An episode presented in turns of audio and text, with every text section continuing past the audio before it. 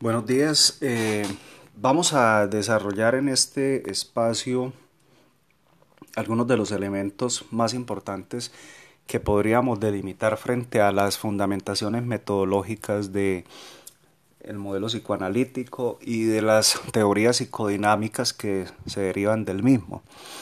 Para el desarrollo de este contenido temático les voy a sugerir que a la par que vamos escuchando este podcast, vayamos haciendo seguimiento de la presentación que quedó en sus correos electrónicos que se titula Fundamentos de la psicoterapia psicoanalítica.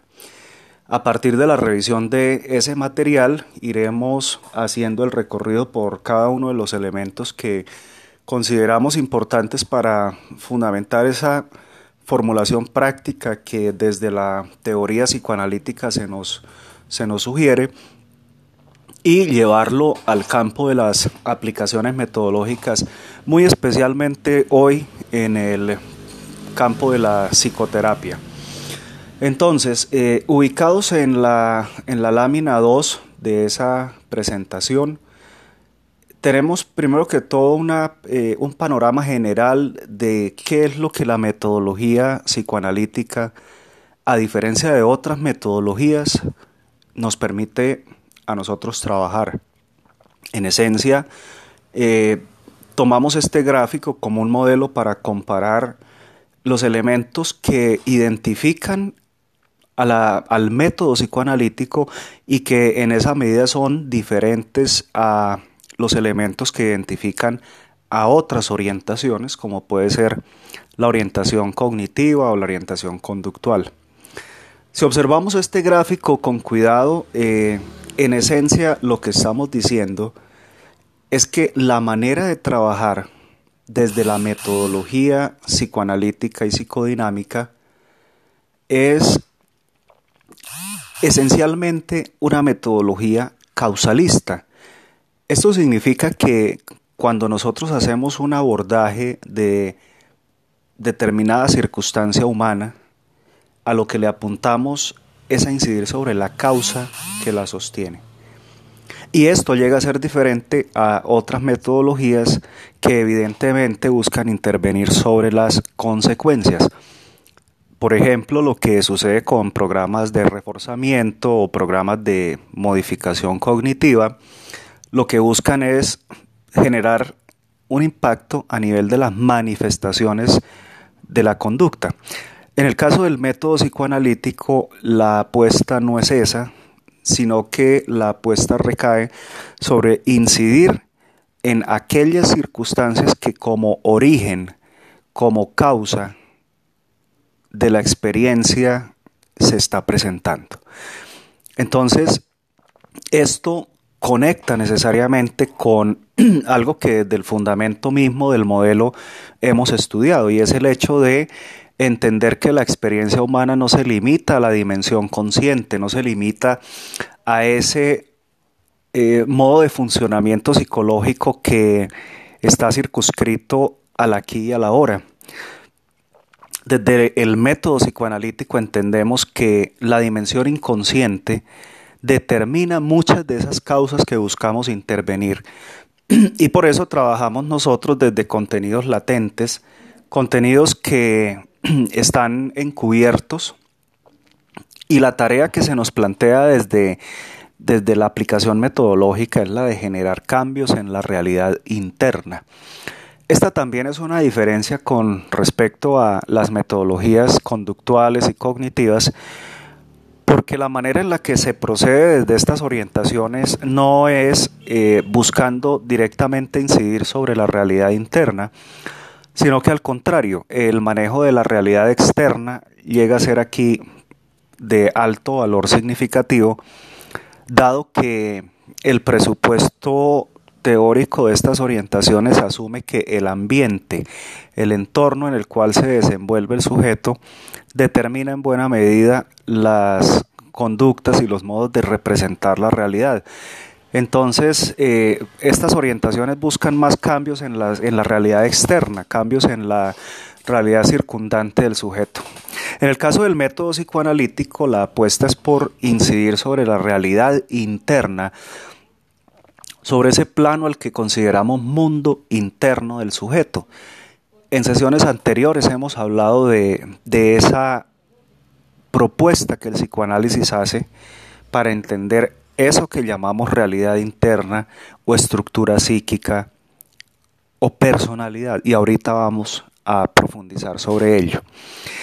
En esencia, entonces, desde esta lógica funcional buscamos eh, resignificar las experiencias, ¿no? Buscamos que a partir del abordaje de esas causas, de esas eh, raíces inconscientes que las experiencias humanas tienen, se puedan generar nuevos significados y pasar, por ejemplo, de significados asociados al dolor, al sufrimiento, a la culpa, poder elaborarlos y poder asumir unas representaciones de la realidad mucho más funcionales, mucho más saludables y mucho más cercanas al equilibrio y al bienestar que pueda desde el plano subjetivo experimentar la persona.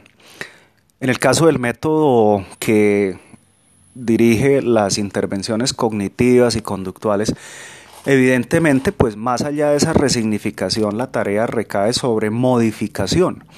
Y esa modificación bien puede ser en cuanto a conductas o en cuanto a creencias o pensamientos.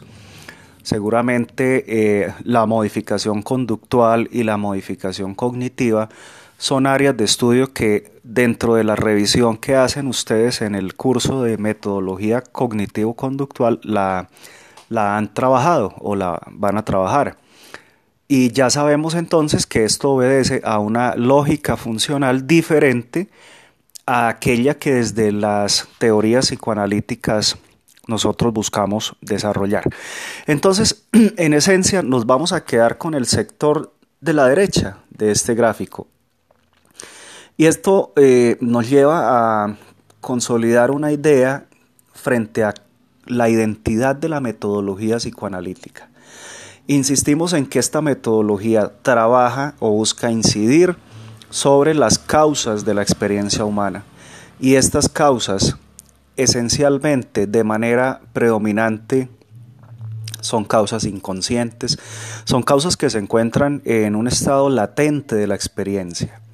Trabajamos con contenidos encubiertos porque han sido contenidos que durante la historia de desarrollo del sujeto han dejado su marca, han dejado su huella y han determinado los momentos subsiguientes de la, de la experiencia de la persona. Y en ese trabajo, pues la apuesta que hacemos es a incidir sobre la realidad interna del sujeto, sobre esa dimensión que corresponde al plano de el mundo psíquico individual. Consecuentemente, la tarea que se nos plantea es resignificar la experiencia, elaborar aquellas experiencias que pueden tener un carácter penoso, doloroso y lograr integrarlas a la conciencia de sustrayendo ese afecto penoso que puede estar asociado de miedo, de culpa, de vergüenza, de dolor, etc. Eh, todo esto pues en el marco de algo que se va a convertir también en tema permanente de estudio para nosotros y es lo que eh, se configura en el proceso terapéutico. Entonces, partiendo de esta lógica funcional, partiendo de la, la comprensión de cómo el método psicoanalítico permanentemente va a estar buscando indagar en las causas de la experiencia para incidir sobre ellas, entendiendo este elemento como base de toda la metodología psicoanalítica, podemos mirar más en detalle otros elementos que a partir de estas formulaciones se suman. Yo los invito a que observemos la lámina 3 de la presentación para detenernos un poco más en cómo la comprensión del mundo interno para nosotros es un elemento central dentro de la comprensión misma de la propuesta metodológica que las teorías psicoanalíticas nos ofrecen. Decíamos ahorita que la pretensión del método psicoanalítico apunta a adentrarse al mundo interno, a la realidad psíquica del sujeto.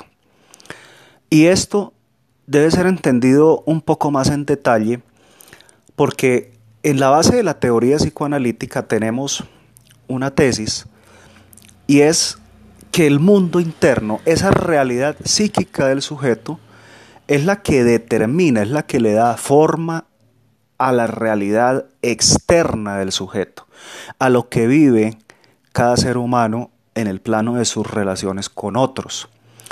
Entonces, precisamente la incidencia sobre esa realidad interna puede tener efectos y cambios en la realidad externa del sujeto.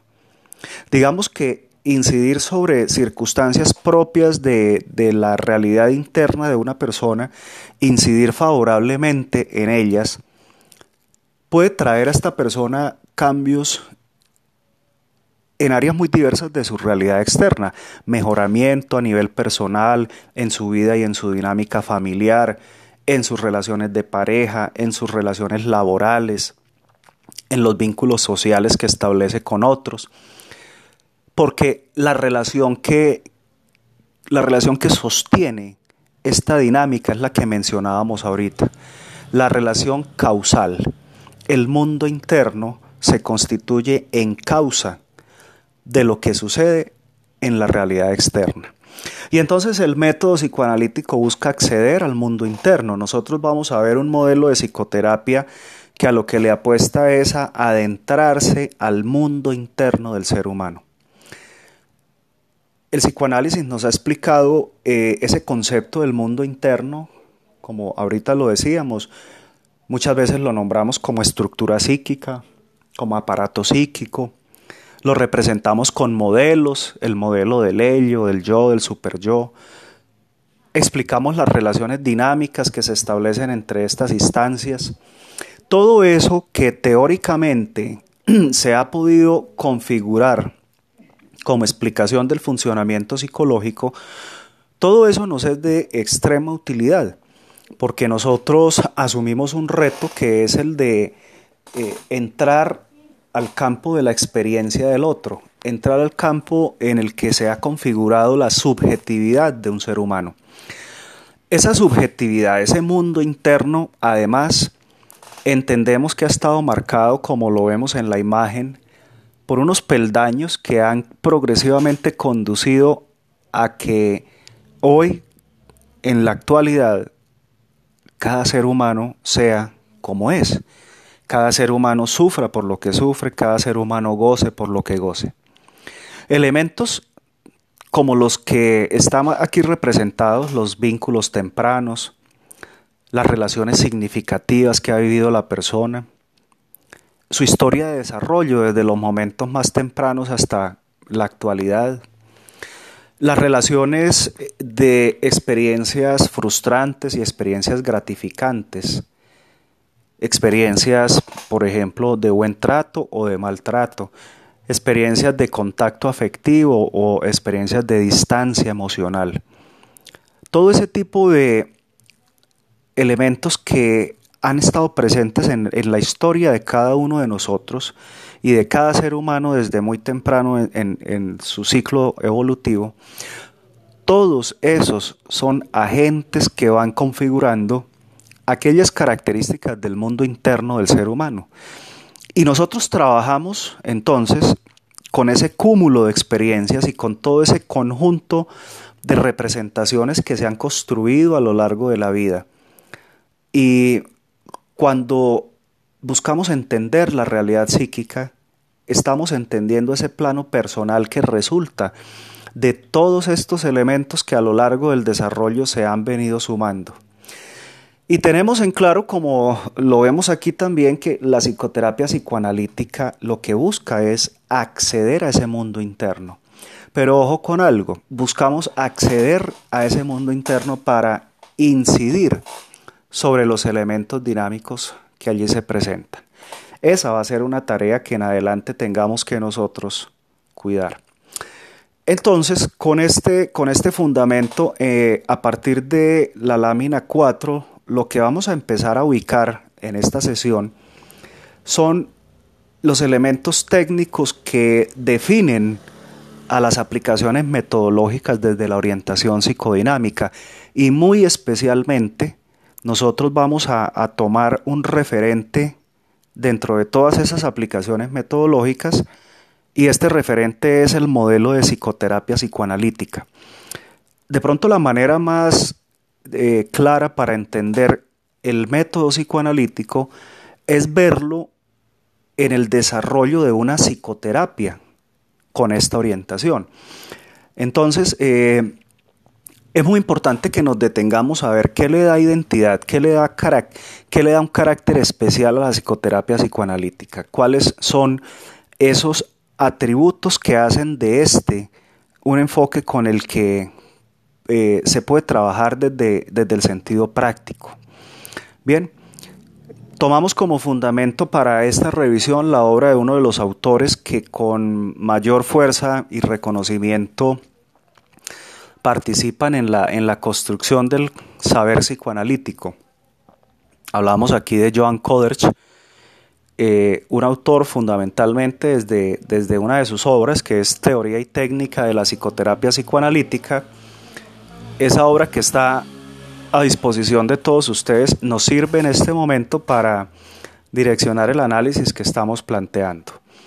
Entonces, en la lámina 5 se nos se nos plantea primero que todo una, una definición de psicoterapia. Y esta definición la tomamos a partir de la propuesta de Coderch para entender que cuando hablamos de psicoterapia no estamos hablando de cualquier diálogo, ni estamos hablando de una función que se pueda desempeñar de cualquier manera, sino que al contrario, la propuesta teórica con la que estamos trabajando conduce a unas orientaciones metodológicas que hay que atender. Y por eso el proceso psicoterapéutico es un proceso que está reservado para quienes, como nosotros, desde el campo de la psicología, nos formamos, nos capacitamos, nos entrenamos para llevarlo a cabo. Dice la propuesta de Coders que la psicoterapia refiere a un tratamiento que se efectúa entre un sujeto que se supone que está afectado por algún tipo de conflicto psíquico, alguna circunstancia que le genera malestar, sufrimiento, desequilibrio, y que lo lleva a cabo un experto en ese campo, es decir, un profesional que se ha entrenado desde el campo disciplinar para entender esa circunstancia y para poder aplicar técnicas que reviertan en un mejoramiento de las condiciones funcionales de esa persona. Eso es lo que además nosotros dentro de la psicología logramos, ¿no? Convertirnos en profesionales con experticia en el campo particular del funcionamiento psicológico.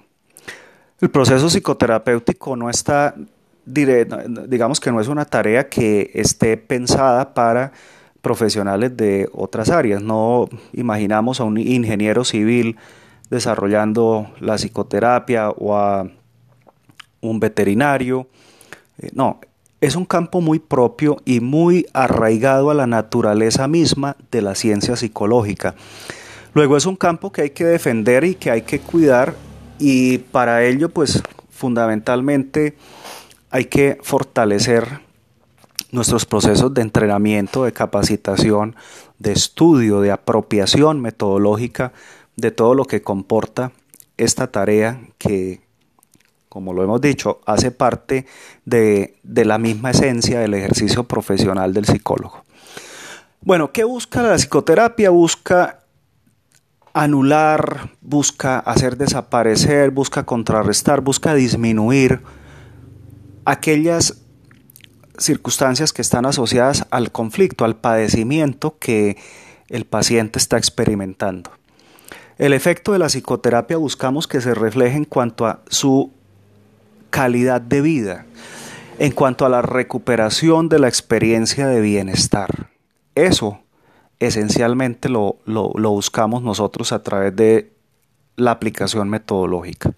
Y se hace de acuerdo a una técnica, se hace de acuerdo a, una metodología que como lo hemos visto en la mañana de hoy, es una metodología que puede orientarse desde presupuestos teóricos diversos. En el caso nuestro, esta metodología está orientada desde los presupuestos de la teoría psicoanalítica y psicodinámica. El proceso se desarrolla siguiendo pautas de sistematización, de frecuencia. Generalmente lo hacemos una vez por semana, generalmente con sesiones entre 50 y 60 minutos, ideal en un espacio que permita la confidencialidad, que permita resguardar aquellas condiciones de intimidad que un ejercicio de esta naturaleza requiere. Porque no olvidemos que estamos hablando de una apuesta permanente por acceder al mundo interno de otro ser humano. Y eso eh, debe ser un ejercicio muy responsable y un ejercicio que lleve a cuidar todas las condiciones que puedan afectar eh, a quien está beneficiándose de nuestros servicios. De modo tal que el cuidado por la confidencialidad se convierte aquí en una de las tareas centrales que en este proceso se tienen que ubicar. Y bueno, insistimos en que aquí el único agente terapéutico, la herramienta con la que trabajamos nosotros es la relación que fundamos con el paciente. Ese es el agente terapéutico. La relación que se funda a través de la interacción dialógica, del encuentro de diálogo, de ese encuentro cara a cara en el cual nos prestamos nosotros como instrumento para acompañar al paciente a restablecer su bienestar. Ese es el agente terapéutico que desde la psicoterapia podemos ofrecer. Y es lo que como psicólogos estamos facultados nosotros a, brindar.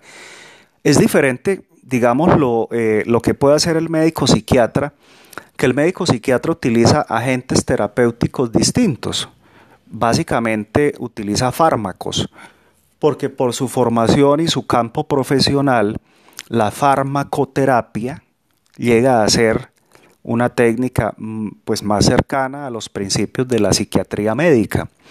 Pero en el caso nuestro, que no estamos facultados para prescribir ningún medicamento, nuestro agente terapéutico es el que, el que se configura en esa relación en donde trabajamos desde el lenguaje, desde el encuentro de diálogo, por explorar las condiciones de funcionamiento de esa persona y alentar las transformaciones que buscamos generar sobre aquellas dimensiones de su mundo interno que han constituido su historia. Entonces, en un plano general, esto es lo que para nosotros eh, constituye el proceso psicoterapéutico. Y es a partir de esta definición y de esta visión global que vamos nosotros a entender lo que en adelante se nos plantea.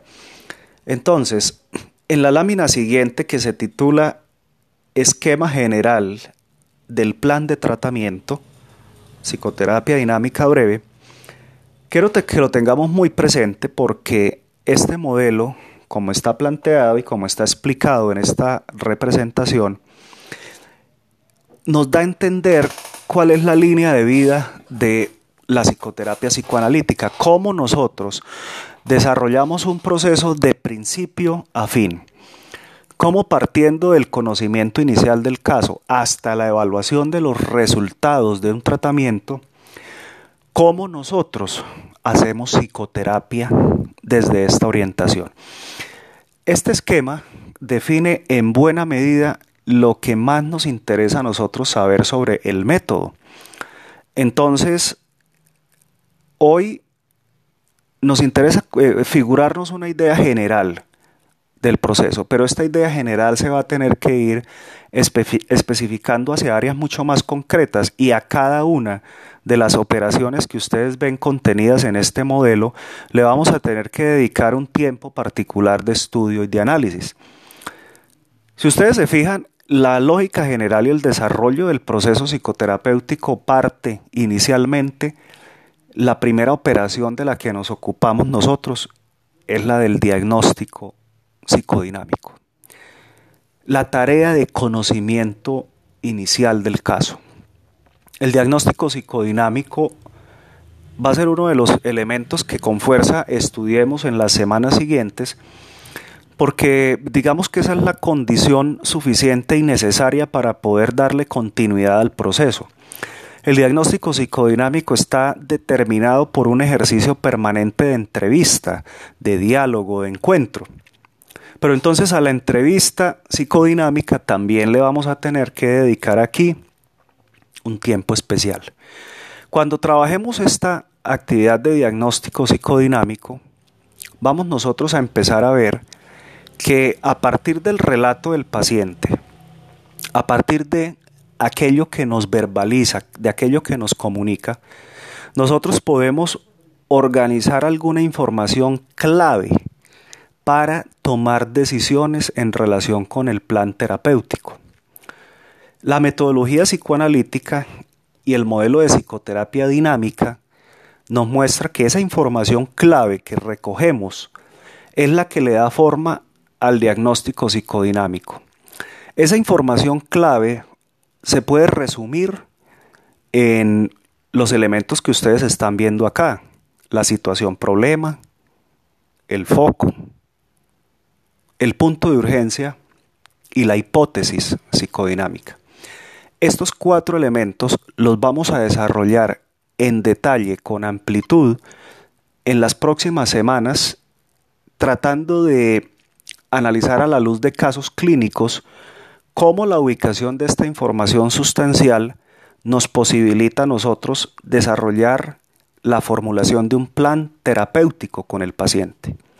Pero desde ahora lo vamos a tener muy claro y muy presente que esos serán referentes centrales para empezar a trabajar con el caso.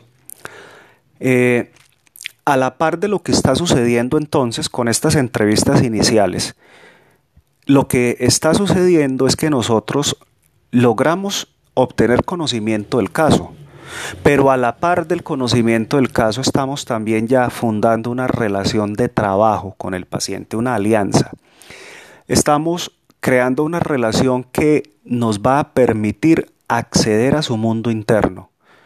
O por el contrario, estamos fundando una relación con unas dificultades que no nos van a permitir acceder al mundo interno.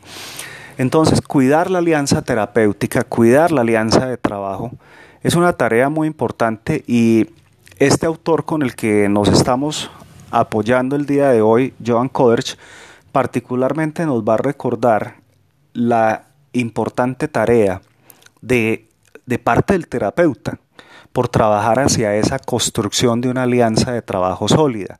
Favorecer, como más adelante lo veremos, unas fuerzas de transferencia que sean lo suficientemente positivas como para estimular que el paciente esté dispuesto a desenvolver su inconsciente.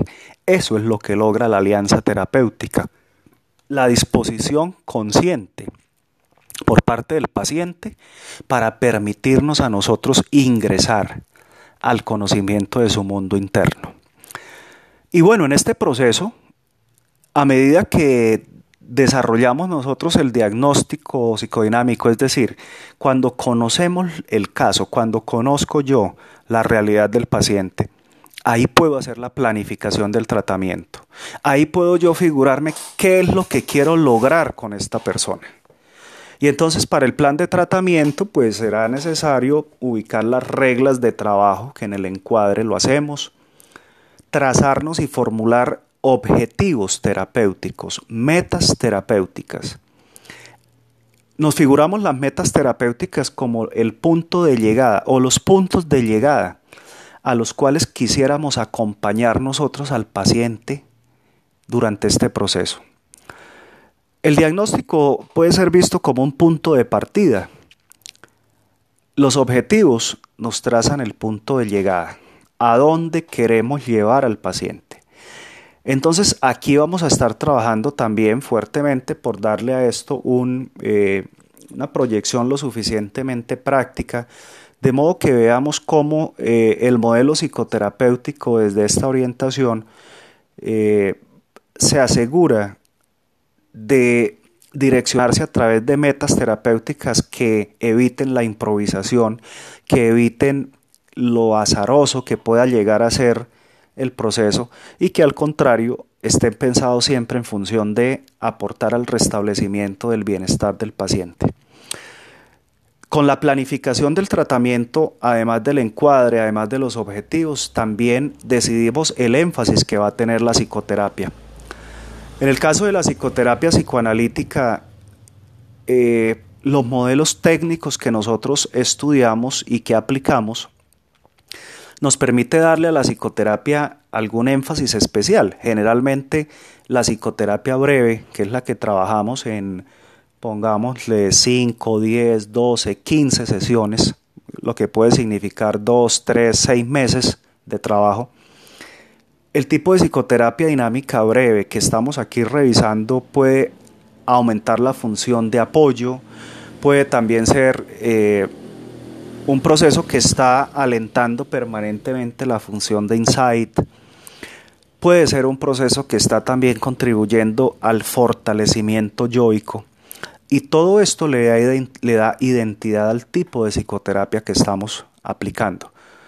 Por supuesto, nos vamos más adelante en sesiones siguientes a detener en cada uno de estos tipos psicoterapéuticos y cómo esto engloba de manera general al modelo que estamos aquí revisando, el modelo de psicoterapia psicoanalítica. Entonces, la aplicación, digamos que este, el, el despliegue del dispositivo terapéutico es lo que puede tomar más tiempo en la intervención, porque con el despliegue de este dispositivo lo que nos estamos asegurando es eh, el logro de los objetivos terapéuticos. Y cuando esos objetivos se logran, cuando estos resultados esperados se alcanzan, llega el momento de finalizar la intervención. Cuando tenemos resultados de tratamiento, llega el momento de evaluar esos resultados y dado el caso que sea necesario, pues ya suspendemos nosotros el desarrollo, acordamos con el paciente la terminación de la intervención. Si los objetivos no se han logrado, pues será necesario volver al inicio, mirar, revisar qué pasó, qué, elementos se nos están quedando de pronto sin, sin abordar adecuadamente, cuáles son las causas que no están permitiendo el logro de esos resultados y a partir de esa retroalimentación hacer los ajustes para retomar el proceso y darle continuidad hasta lograr aquel resultado de mejoramiento que esperamos nosotros ver. Entonces, los invito a tener muy presente este esquema. Este modelo va permanentemente a salir aquí a colación porque en varios espacios del curso de metodología vamos a tener que eh, analizar momentos específicos de todo este proceso global. Hoy, por ejemplo, en esta, en esta sesión inicial en la que estamos trabajando el método, va a ser muy importante que eh, nos adentremos en, la, en el diagnóstico psicodinámico. Ahorita más adelante veremos algunas propuestas para que la obtención de información por parte del paciente sea una actividad productiva y el encuentro que tengamos con el paciente, sobre todo en sus etapas iniciales, nos permita a nosotros recabar la suficiente información para poder garantizar el conocimiento de ese eh, nivel de funcionamiento psicológico y a partir de ahí eh, formular lo que va a ser la ruta terapéutica con la que nos vamos a entender en el desarrollo del proceso. Bien, entonces, asumiendo esto y, en conexión con lo que en, la, en, en el gráfico que estamos comentando vemos contenido, les pido que pasemos a la lámina siguiente en donde están las fases del proceso terapéutico, porque todo ese modelo, como lo acabamos de revisar, desde la formulación diagnóstica hasta la evaluación de los resultados, todo ese modelo se distribuye en tres grandes momentos que tiene el proceso terapéutico. La psicoterapia psicoanalítica tiene tres grandes fases que las ven ustedes representadas en este modelo. La fase de inicio, esa fase que decíamos ahorita nos permite plantear el diagnóstico psicodinámico, nos permite conocer el caso. Eh, esta fase tiene unas tareas muy importantes, esencialmente dos. Eh, la segunda, pues, es el, generar el conocimiento del caso suficiente, ¿no? conocer las dinámicas funcionales del paciente para a partir de ahí trabajar.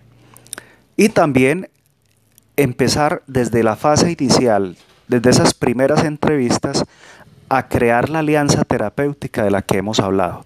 No vamos a olvidar esas dos funciones fundamentales, centrales de la fase inicial de la psicoterapia.